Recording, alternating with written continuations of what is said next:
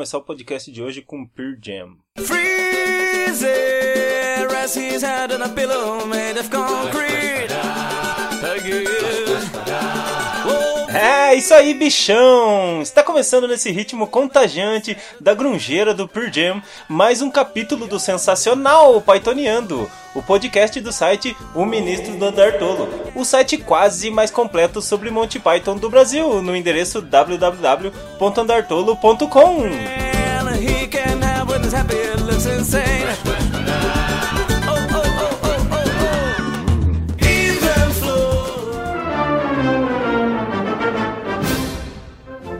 Nesse capítulo 11 do Pythoniando, eu vou contar uma curiosidade de uma piada interna dos membros do Monty Python. E qual será essa piada, hein? Hum, também vou falar de uma série escrita por Michael Palin e Terry Jones que misturava história com bom humor. E sabe aquela cena com algumas senhoras aplaudindo que aparece como link em vários esquetes do Flying Circus? Você sabe de onde surgiram aquelas senhoras? E você? Você sempre olha o lado brilhante da vida ou não? É, pois é disso que eu vou falar na sessão musical do programa, então fique mais um pouquinho. Fique mais um pouquinho.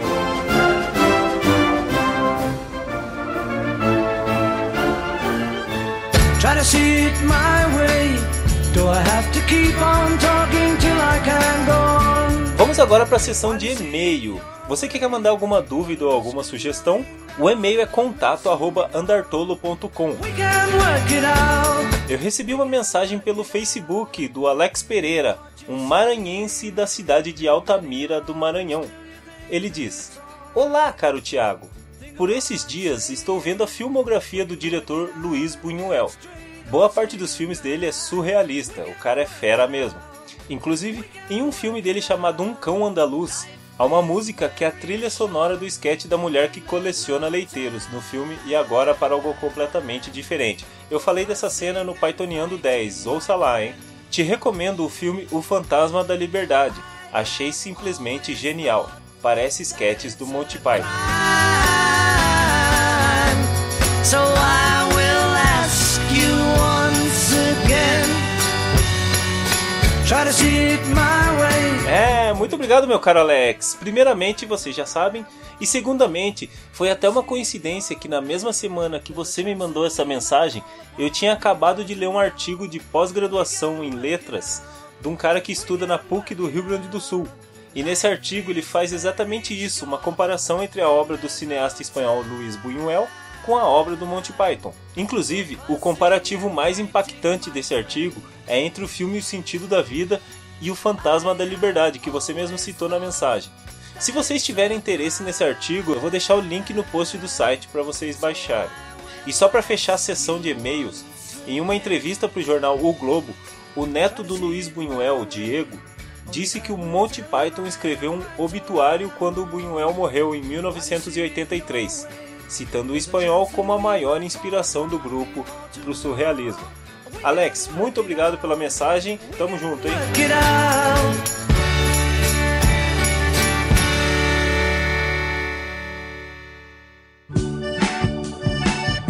Agora, meu camarada, uma curiosidade bem bobilda de uma piada interna dos Pythons. Vocês já devem ter percebido a quantidade de personagens chamados Arthur nos trabalhos do Monty Python, tanto nos filmes como nos sketches do Flying Circus. Para se ter uma ideia, só nos primeiros 5 minutos do primeiro episódio do programa Monty Python's Flying Circus tem quatro menções a esse nome.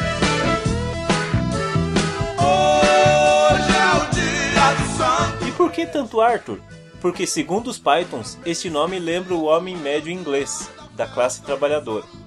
Arthur não tem frescuras é um nome sólido e provavelmente um pouco chato. Ou seja, Arthur é o inglês mais brasileiro que existe. De fita carregam sempre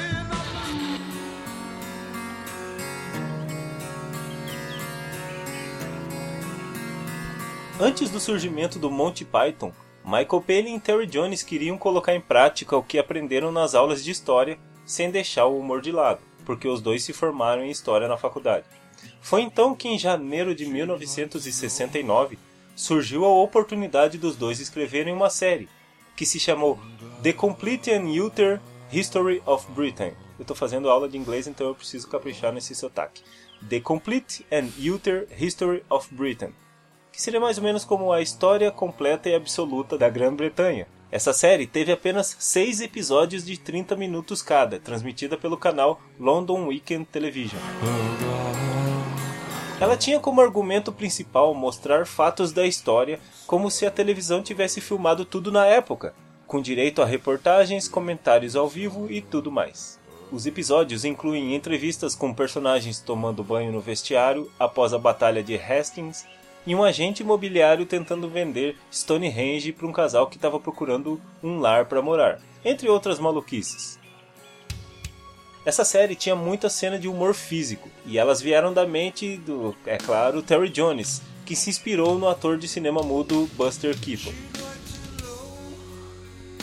Para vocês terem uma ideia da loucura que era essa série, ela tem um sketch chamado Sketch da Batalha de Edincourt, onde os ingleses venceram os franceses em, uma das milhares de batalhas entre França e Inglaterra. Nesse sketch, os ingleses estão meio escondidos esperando pelos franceses. Aí quando os franceses chegam mais perto, os ingleses veem que eles estão vestindo roupas típicas francesas, com camisas listradas e boinas e baguetes embaixo do braço e bicicletas e levando cebolas para a guerra. E então os ingleses comem todas as baguetes com cebola usando máscaras de gás, vencendo assim a terrível batalha. Em uma entrevista anos depois, Michael Palin disse que o programa era brilhante, só que ninguém assistia. Só que John Cleese, depois de assistir o primeiro episódio, disse para o amigo que ele nunca mais ia conseguir fazer algo tão genial. Lembrando que isso foi antes do Monty Python. A série não foi muito bem recebida pelo público na época, talvez porque era muito diferente da maioria dos programas de história que passava na televisão, e era muito mais humorístico do que história.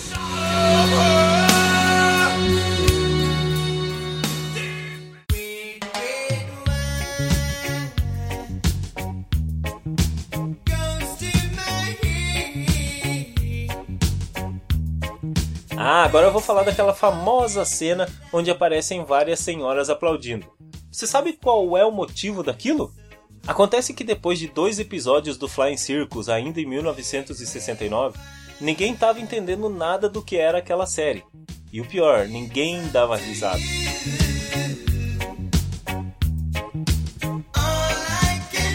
Assim como nos programas do Silvio Santos, as plateias da BBC ficavam lotadas de senhoras que iam assistir aos programas. Esse foi um grande problema para o Monty Python, pois, segundo Terry Jones, a plateia era composta de uma plateia principalmente de pensionistas desnorteadas que pensavam que iriam ver um circo. E essas senhoras nunca riam. E o que eles fizeram? Eles colocaram a atriz Connie Butch no meio da plateia para forçar algumas risadas, fazendo com que as velhas também forçassem a risada. Connie Butch, para quem não sabe, era a esposa de John Cleese na época. Aí, em certo momento de um episódio, eles precisavam de um link entre um sketch e outro. Foi então que Terry Gilliam se lembrou daquelas velhas senhoras que não davam risada do Monty Python e criaram um pequeno vídeo que é aquele que a gente vê no Monty Python's Flying Circus. Para quem não sabe o que eu estou falando, tem um vídeo aí no post para você clicar e dar muitas risadas. Saber contornar a situação. E isso é Monty Python.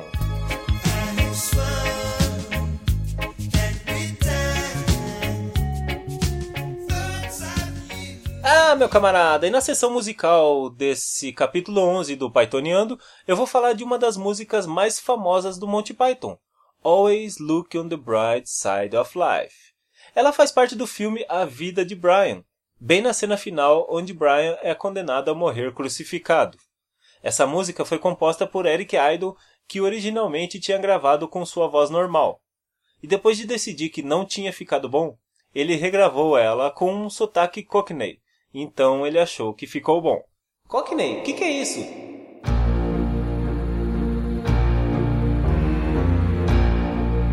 Cockney é um sotaque falado na região leste de Londres. Só que pra gente que não fala inglês é meio difícil de entender a diferença desse sotaque Cockney pro inglês normal. Seria mais ou menos assim, uma das diferenças é que eles não pronunciam o H. Então, tipo, Doctor Who viraria Doctor Who. Mas uma diferença que é bem básica no Cockney é o uso do termo A, que é Cockney acaba virando I. Por exemplo, aquele ator Michael Caine, que todos nós conhecemos, ele fala o Cockney e ele fala que o nome dele na verdade é Michael Caine e não Kane, é Kine.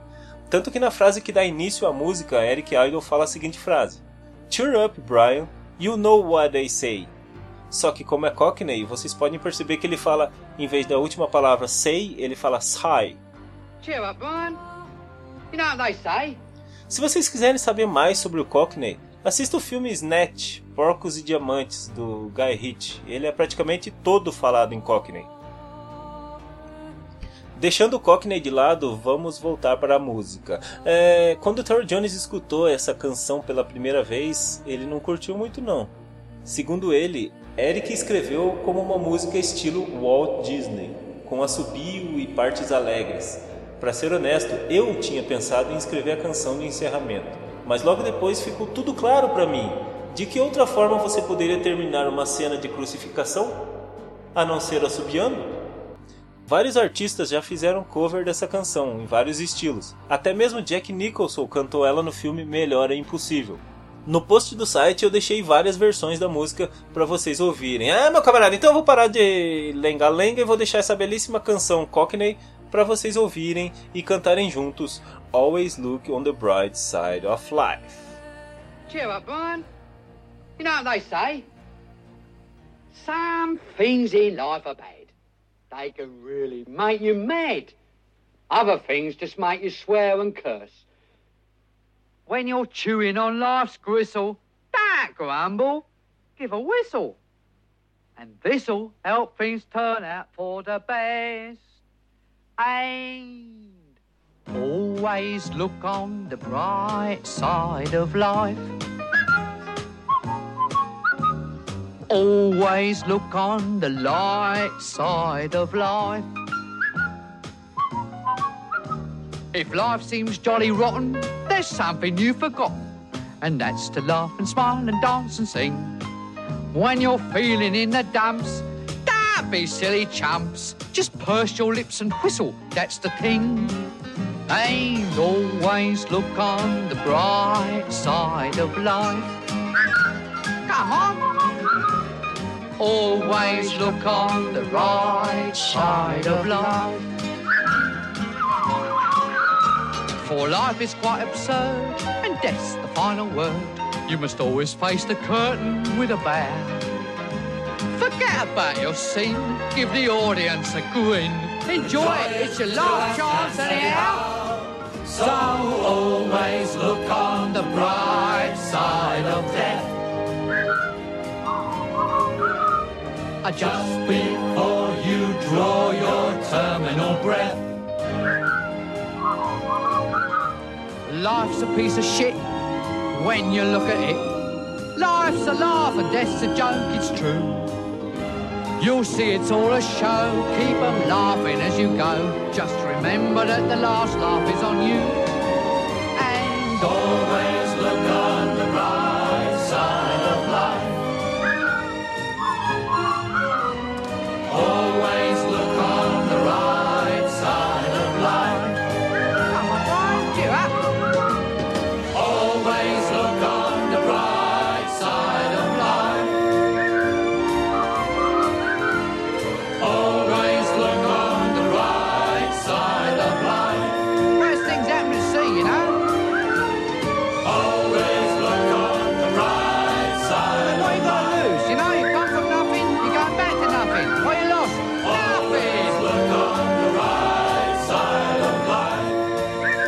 Nothing will come from nothing, you know what I say?